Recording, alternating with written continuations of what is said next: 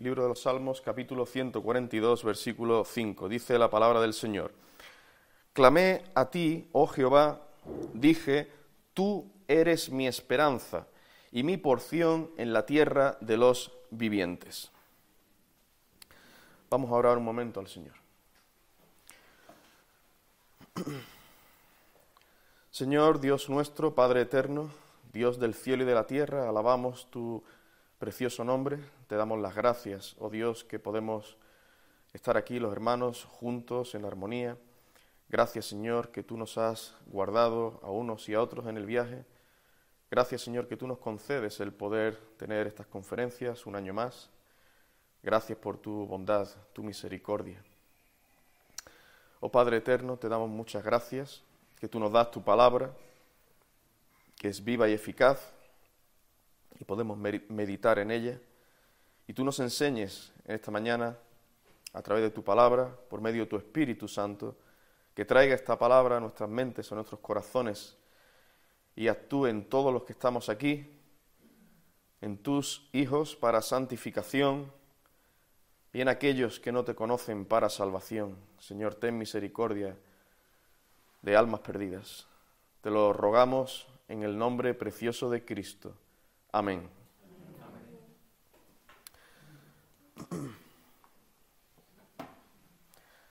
Todo el mundo tiene algún tipo de esperanza en esta vida. Unos esperan conseguir cosas materiales, dinero, casas, coches, etc. Otros esperan alcanzar éxito, fama, placer. Otros esperan obtener cualquier otra cosa. La esperanza de muchas personas en este mundo consiste en tener esto, aquello y lo demás allá. Tener cosas. Otros ponen su esperanza en otras personas. Esperan que esas personas hagan o alcancen lo que a ellos les gustaría. Generalmente la mayoría de los que ponen su esperanza en otra persona es porque esperan recibir de ella algún beneficio o recompensa. La gente del mundo pone su corazón, su esperanza en todas esas cosas o en otras personas y no quieren saber nada de Dios. En realidad viven sin esperanza, sin una esperanza sólida, verdadera. Y viven sin Dios y sin esperanza en este mundo, como dice en Efesios 2.12. Sin embargo, el creyente sí tiene verdadera esperanza, pues tiene a Dios tiene a Dios. Así que, hermanos, el Señor es nuestra esperanza. Podemos decir esto con total confianza. El Señor es nuestra esperanza. Y esto es precisamente de lo que voy a hablar en este mensaje y en el siguiente, si el Señor lo permite. Por eso lo he titulado Dios nuestra esperanza. Pero veamos en primer lugar brevemente algunas acepciones de la palabra esperanza. En el idioma español la palabra esperanza tiene bastantes acepciones, incluso se usa en matemáticas y está relacionada con variables aleatorias y distribuciones de probabilidad, pero no os preocupéis, no vamos a hablar de esta clase de esperanza en este mensaje. Lo que nos interesa es el significado bíblico de ese término. Y aún aquí hay diferentes matices. Por un lado, puede referirse, en primer lugar, a la esperanza del cumplimiento de algo que se desea. Es cuando queremos que se cumpla algo, que suceda algo, y entonces esperamos, esperamos eso. Tenemos esperanza ahora de que tal cosa se lleve a cabo en el futuro. Esperamos que suceda algo en el futuro. Por ejemplo, cuando esperamos el cumplimiento de las promesas de Dios tenemos la esperanza de que se van a cumplir dichas promesas. Y he de aclarar aquí que esta es una clase de esperanza segura. Subrayo lo de segura. No es como esa esperanza de la que se habla en el terreno material, como cuando alguien, como cuando alguien dice, tengo esperanza de que mi negocio vaya bien. En este caso, lo cierto es que no tenemos la absoluta certeza de que ese negocio vaya a ir bien. Sin embargo, la esperanza del cumplimiento de las promesas divinas hace referencia a una espera segura, feliz, gozosa. ¿Por qué? porque sabemos que ciertamente las promesas de Dios se cumplirán, se cumplirán seguro. Lo único que ocurre es que todavía tenemos que esperar un tiempo. Y ahí está la esperanza. Hay muchos textos en la Escritura que nos muestran lo que acabo de decir. Por citar alguno de ellos, dice en Proverbios 24, 14, Así será a tu alma el conocimiento de la sabiduría, si la hallares tendrás recompensa, y al fin tu esperanza no será cortada. Y en Tito capítulo 1, versículos 1 y 2, dice Pablo, siervo de Dios y apóstol de Jesucristo, conforme a la fe de los escogidos de Dios y el conocimiento de la verdad, que según la piedad, en la esperanza de la vida eterna, la cual Dios, que no miente, prometió desde antes del principio de los siglos. Si Dios ha prometido que sus escogidos tendrán vida eterna, esto se cumplirá. Él no miente, hermanos. Tenemos ya vida eterna los que hemos creído en Cristo, seguiremos teniendo vida eterna. Nos queremos al cielo y estaremos allí cinco mil o diez mil años y después ya pues habrá aniquilación. No, vida eterna. Dios lo ha prometido. Y tenemos esta esperanza gloriosa. Pero en la Biblia también encontramos otro matiz de la palabra esperanza. También puede referirse, en segundo lugar, a la persona sobre la que ponemos nuestra esperanza. Aquí la esperanza no consiste en esperar el cumplimiento de algo, no consiste en esperar algo, más bien se refiere a que esperamos en alguien. Es decir, nuestra esperanza es esa misma persona. En este sentido podemos decir que aquí esperanza es sinónimo, podríamos decir, es sinónimo de confianza. Nuestra esperanza es esa misma persona. Ponemos nuestra confianza en ella. De este modo, la Escritura nos señala continuamente a que la esperanza del creyente es el Señor, el Señor. En Él está nuestra esperanza. Queridos hermanos, Dios mismo es nuestra esperanza. Él tiene que ser nuestra esperanza. La tuya y la mía. Si decimos creer en el Señor. No otras personas. No eh, los gobiernos. No las empresas. No el jefe. No ni siquiera el pastor. El Señor es nuestra esperanza. Dice en el Salmo 91, versículo 2, diré yo a Jehová, esperanza mía y castillo mío, mi Dios en quien confiaré. ¿Veis aquí? Se relaciona la esperanza con la confianza. Mi Dios en quien confiaré. En el Salmo 71, versículo 5 dice, Tú, oh Señor Jehová, eres mi esperanza, seguridad mía desde mi juventud seguridad mía desde mi juventud. Qué triste cuando muchos jóvenes buscan su esperanza y seguridad en cosas de este mundo. Esto es triste. Jóvenes que van buscando su esperanza, su confianza, su seguridad en cosas del mundo, o en personas del mundo, o en otros jóvenes, o en sus ídolos ídolo del deporte o de la música. Tarde o temprano su esperanza se verá frustrada, seguro. Esto es seguro. Tarde o temprano. Escúchame bien, querido niño, joven. Solo en Dios hay verdadera esperanza y seguridad. Solo en Dios. Y también felicidad. Pues mira que dice en el Salmo 146, versículo 5, bienaventurado. Bienaventurado significa feliz, dichoso. Bienaventurado aquel cuyo ayudador es el Dios de Jacob, cuya esperanza está en Jehová su Dios. Niños, jóvenes, en el Señor. Poned vuestra esperanza en Dios. Pues bien, este es, este matiz de la palabra esperanza, este último que hemos considerado, que tendremos en cuenta en estos mensajes. Hay otros matices de esta palabra en la escritura, sin embargo, no es mi propósito traer un estudio exhaustivo de todos ellos. Vamos entonces a continuación a ver con un poco más de detalle que Dios es nuestra esperanza. El mundo pone su esperanza en las cosas materiales y en otras personas, en lo que sea menos en Dios. Sin embargo, queridos hermanos, no debe ser así con nosotros. Nuestra esperanza es el Señor. Dice en 1 Timoteo capítulo 1 versículo 1, Pablo, apóstol de Jesucristo, por mandato de Dios nuestro Salvador y del Señor Jesucristo, nuestra esperanza.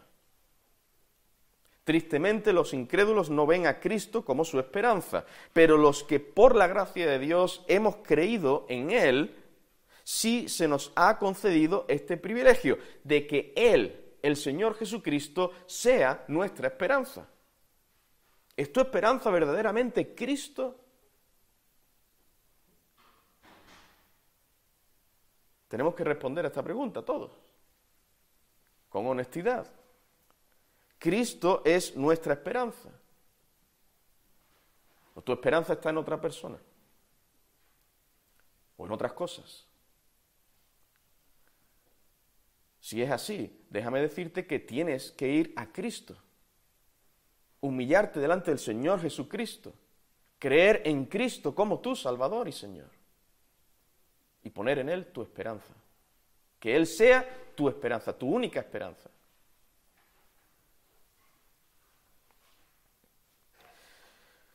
Bien, veremos cinco áreas, puede haber más, pero yo voy a considerar cinco áreas en las que podemos decir que Dios es nuestra esperanza. En primer lugar, veremos que Dios es nuestra esperanza para nuestro sostenimiento material. En segundo lugar, Dios es nuestra esperanza para nuestro sostenimiento espiritual. Y nos quedaremos aquí por causa del tiempo. Mañana por la tarde continuaremos viendo que, en tercer lugar, que Dios es nuestra esperanza en la lucha contra el pecado. En cuarto lugar, Dios es nuestra esperanza en medio de las pruebas y tribulaciones. Y en quinto lugar, que Dios es nuestra esperanza de salvación y glorificación. Veamos entonces, en primer lugar, que Dios es nuestra esperanza para nuestro sostenimiento material.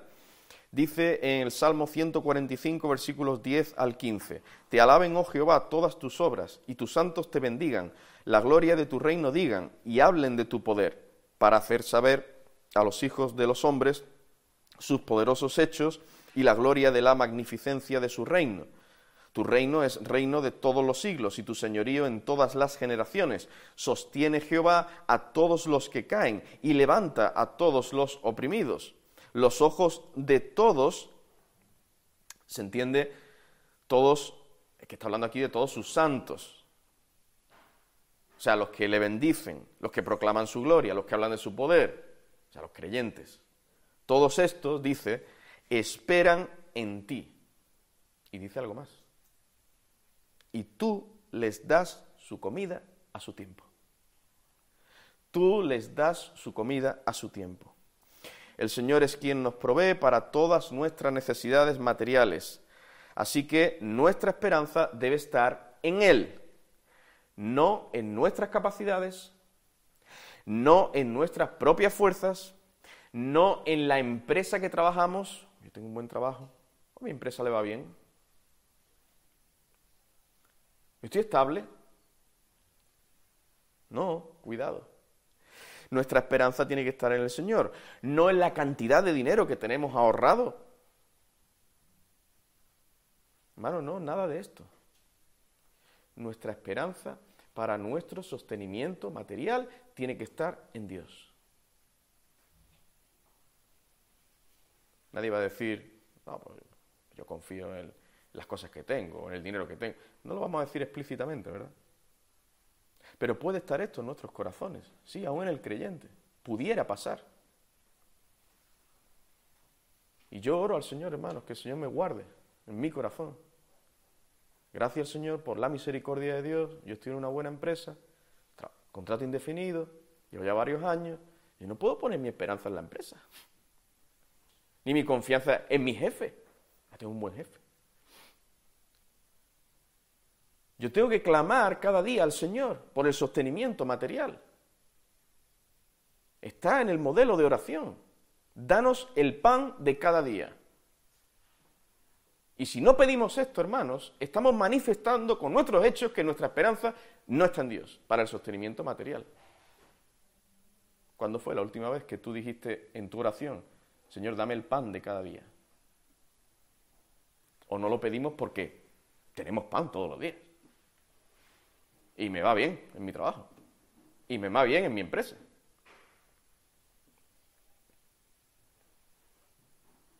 Pues cuidado.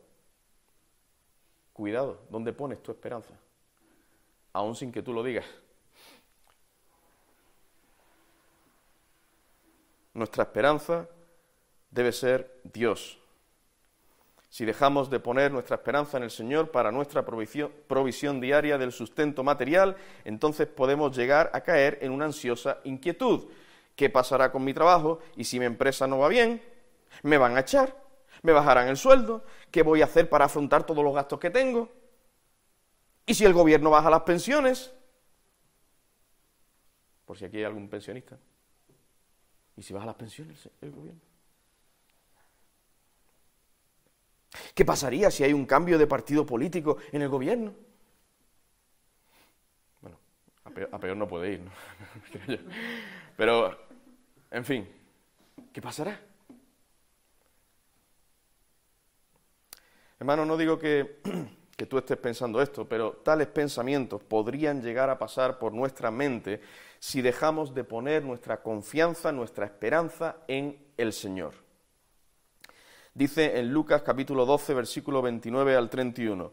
Vosotros pues no os preocupéis por lo que habéis de comer, ni por lo que habéis de beber, ni estéis en ansiosa inquietud, porque todas estas cosas buscan la gente del mundo.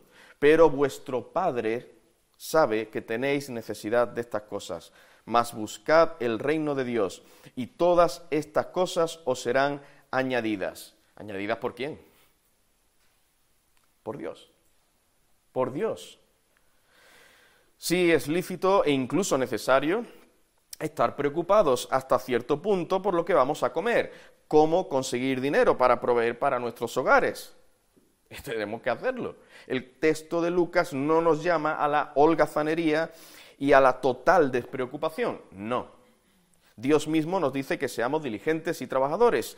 Lo que, lo que nos exhorta el Señor es a no estar en ansiosa inquietud. Es importante esas palabras. En ansiosa inquietud, es decir, que no estemos excesivamente preocupados, sin contar con Dios, sin depender de Él para el cumplimiento de nuestras responsabilidades, sin esperar en Él. Esto es lo que debemos evitar. Implícitamente, estos versículos también nos enseñan que debemos poner nuestra esperanza en Dios para nuestro sostenimiento material. Todas estas cosas os serán añadidas por Dios. Tenemos que buscar primeramente el reino de Dios y esto supone, entre otras cosas, poner nuestra esperanza en el Señor y entonces todas las demás cosas materiales que son necesarias nos serán añadidas por el Señor. Pero Dios no es solo nuestra esperanza, para nuestro sostenimiento material, sino también lo es para el espiritual. Fijaos que dice en Primera de Pedro capítulo 5 versículos 6 al 10. Humillaos pues bajo la poderosa mano de Dios para que Él, Él os exalte cuando fuere tiempo, echando toda vuestra ansiedad sobre Él, porque Él tiene cuidado de vosotros. Sed sobrios y velad, porque vuestro adversario, el diablo, como león rugiente, anda alrededor buscando a quien devorar, al cual resistid firmes en la fe, sabiendo que los mismos padecimientos se van cumpliendo en vuestros hermanos en todo el mundo. Versículo 10. Mas el Dios de toda gracia, Dios, el Dios de toda gracia, que nos llamó a su gloria eterna en Jesucristo, después que hayáis padecido un poco de tiempo, Él mismo, Dios mismo, os perfeccione, afirme, fortalezca y establezca espiritualmente. El Señor lo va a hacer. En Juan, el Evangelio de Juan, capítulo 16, versículo 13, dice, pero cuando venga el Espíritu de verdad, Él os guiará a toda la verdad. Es el Espíritu Santo quien nos guía a toda la verdad. Sí, la Escritura también nos enseña que nosotros tenemos la responsabilidad de buscar, de seguir la verdad. Efesios 4:15, siguiendo la verdad en amor, crezcamos. Nosotros tenemos que crecer, hermanos, tenemos que esforzarnos nosotros por crecer espiritualmente, crezcamos en todo, en aquel que es la cabeza, esto es Cristo. Pero, en última instancia, es el Espíritu de verdad, el Espíritu Santo, el que nos guía a toda la verdad. Así que, hermanos, no confiemos en nuestro conocimiento, en nuestras capacidades. Oye, yo ya tengo un conocimiento de la Biblia. Importante. Y yo escucho un montón de sermones. Y yo sé esto, sé aquello. No confiemos en nuestras capacidades. Y que por el conocimiento o las capacidades que tengamos, ya nosotros vamos a crecer y vamos a perseverar espiritualmente en la fe. Cuidado, cuidado con esto. Es el Espíritu de Dios quien nos guía toda la verdad. Es Dios quien nos perfecciona, afirma, fortalece y establece. Confiemos en Dios, que Él nos, sostendrá espiritualmente, Él nos guiará en la verdad y nos guiará a toda la verdad. Dice en el Salmo 81, versículos 8 al 10, Oye, pueblo mío, y te amonestaré. Israel, si me oyeres, no habrá en ti Dios ajeno, ni te inclinarás a Dios extraño. Yo soy Jehová tu Dios, que te hice subir de la tierra de Egipto. Abre tu boca y yo la llenaré. El Señor es quien nos llenará, pero nosotros tenemos la responsabilidad de abrir la boca. Está este equilibrio. ¿eh? Pero yo quiero enfatizar en esto, que es el Señor quien obra en nosotros. Es el Señor quien nos sostiene en última instancia espiritualmente. Tenemos que poner nuestra esperanza en Él para el sostenimiento espiritual. Sí, en Filipenses 2.13 dice que Dios es el que en vosotros produce así el querer como el hacer, por su buena voluntad. Pero justo antes también el versículo 12 dice, ocupaos en vuestra salvación con temor y temblor. No se refiere este versículo a que podamos alcanzar la salvación por nuestro mero esfuerzo, no, lo que quiere decir es que nos ocupemos con temor y temblor en la salvación que ya tenemos en Cristo y por Cristo.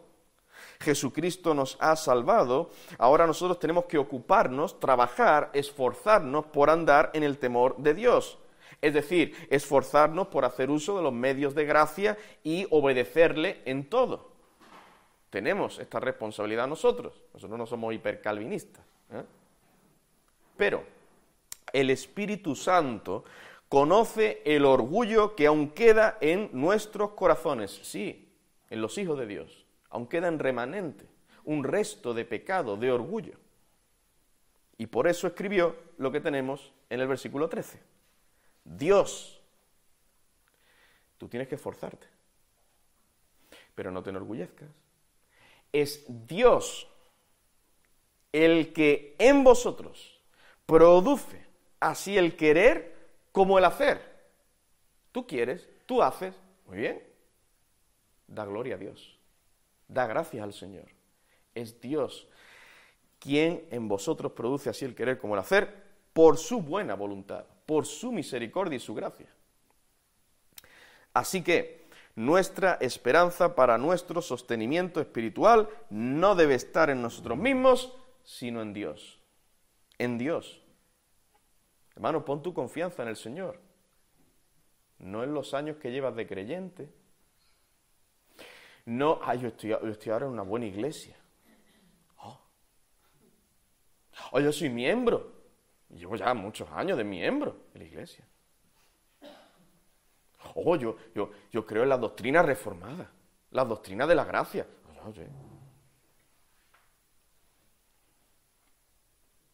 ¿Dónde está tu confianza? tu esperanza, para tu sostenimiento espiritual? ¿En esas cosas? Que son buenas, necesarias. ¿O en Dios? Hermano, vamos a ser salvos. Esto lo sabemos, pero es bueno recordarlo de vez en cuando. Vamos a ser salvos, somos salvos, seremos salvos de la ira venidera por Cristo, solo por el Señor Jesucristo.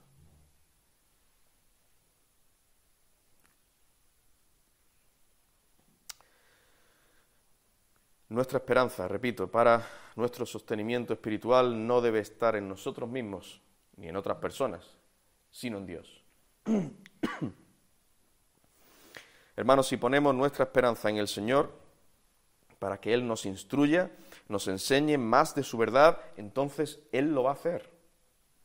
No pensemos que ya lo sabemos todo, no confiemos en nuestra propia sabiduría, sí tenemos que esforzarnos por abrir la boca en sentido figurado, y el Señor la llenará. Es Dios quien la llenará. Él nos guiará, nos enseñará. El Señor perfeccionará su obra en nosotros. Así que Dios es nuestra esperanza para todas nuestras necesidades, tanto materiales como espirituales. Dios debe ser nuestra esperanza. Al Señor tenemos que clamar. Clamar a Dios. Una buena medida para ver si realmente esto es así, si Dios es nuestra esperanza, eh, en la práctica es la verdad, para nuestro sostenimiento material y espiritual es ver esto, cómo, cómo son nuestras oraciones. Cada uno tiene que examinarse a sí mismo. ¿Cómo es tu oración? ¿Cómo ora a Dios? ¿Cuál es el contenido de tus oraciones?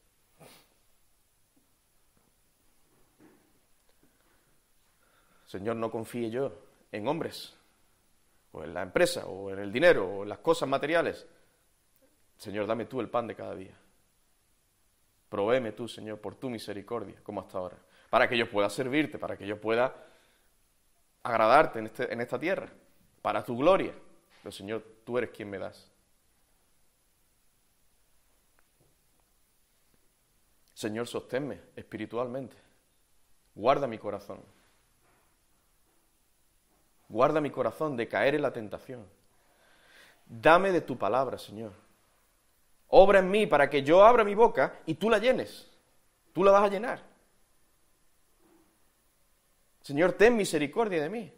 Sosténme, guárdame en tus caminos. Hermanos, clamamos así al Señor. Sí, yo clamo así, pastor. Ah, qué bueno. Ah, persevera persevera en ello. Sigue clamando al Señor en ello.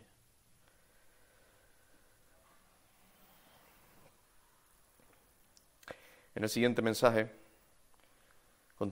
continuaremos, viendo que Dios es nuestra esperanza para otras cosas. Y ya para terminar, pues simplemente recordar brevemente lo, que hemos considerado. Hermanos, no estemos afanados por el sustento material, esperemos en el Señor Sí, tenemos que ser diligentes, esforzados, trabajadores, trabajadores. No nos va a, llevar, no nos va a llegar el sustento del cielo, ¿eh? así en modo maná, no. Tenemos que trabajar. Tenemos que esforzarnos por buscar trabajo, si no lo tenemos. Esto no lo va a hacer Dios por nosotros, ni ningún ángel. Lo tenemos que hacer nosotros, tenemos que buscar trabajo. Tenemos que esforzarnos. Pero hermanos, no nos angustiemos por el día de mañana. ¿Qué pasará conmigo? ¿Con mi familia? ¿Tengo hijos? ¿Qué pasará con nuestro país? ¿Con la economía? ¿Con el trabajo en nuestra nación? Estas son preocupaciones lícitas, pero si nos dejamos controlar por ellas, podemos llegar a angustiarnos y entonces podemos llegar a perder temporalmente nuestra esperanza en Dios, en este sentido. Que Dios está por encima de todo el mundo y de todas las cosas, aún de los poderosos y de los gobernantes y, en fin, y de las naciones.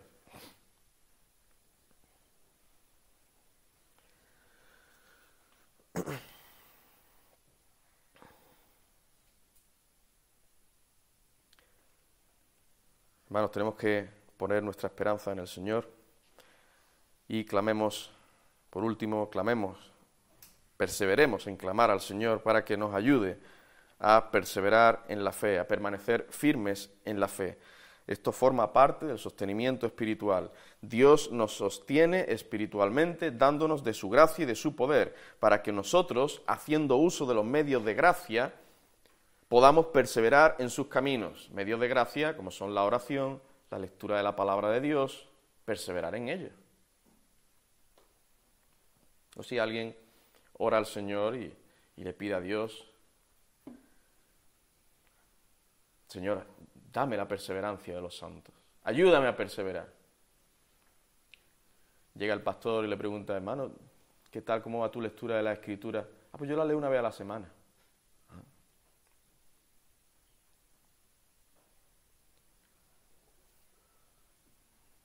Después le pedimos al Señor que nos dé perseverancia. Pues tenemos que hacer uso de los medios de gracia.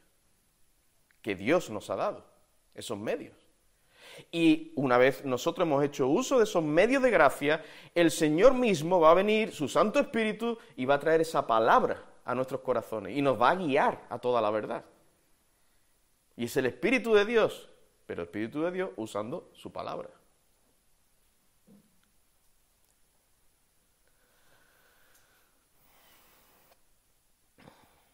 Si perseveramos en nuestra comunión con el Señor, podremos esperar con confianza que el Espíritu Santo nos sostendrá espiritualmente.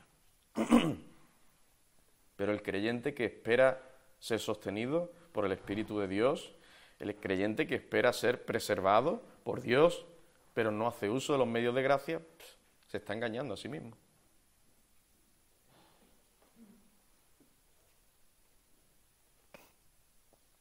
Hay que entender bien lo que dice, lo que enseña las escrituras y aplicarlo. Pongamos nuestra esperanza, nuestra confianza en el Señor para el sustento de nuestro cuerpo y nuestra alma. Y el Señor nos ayude, hermanos, a, a perseverar en esto y a examinarnos.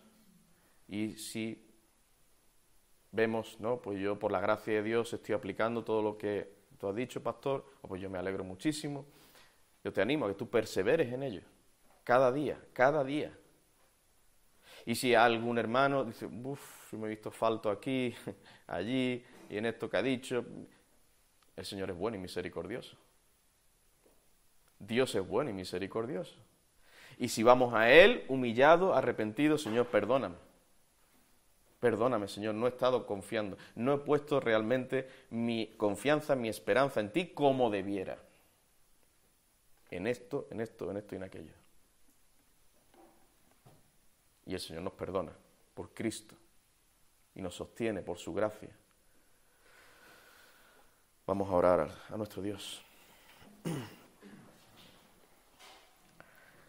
Señor y Padre, te damos gracias por esta palabra que tú nos has traído. Señor, que tú nos ayudes a examinarnos con honestidad delante de ti, tú tengas misericordia de tu pueblo, tú nos sostengas en tus caminos, Señor, tú nos sustentes espiritualmente y también nos des el pan de cada día que necesitamos. Gracias, Señor, por tu provisión fiel. Oh Señor, que no descuidemos el uso de los medios que tú nos has provisto para aplicar tu palabra para obedecerte, para glorificarte, para servirte. Te rogamos todo esto, Señor, con acción de gracias en el nombre de Cristo. Amén.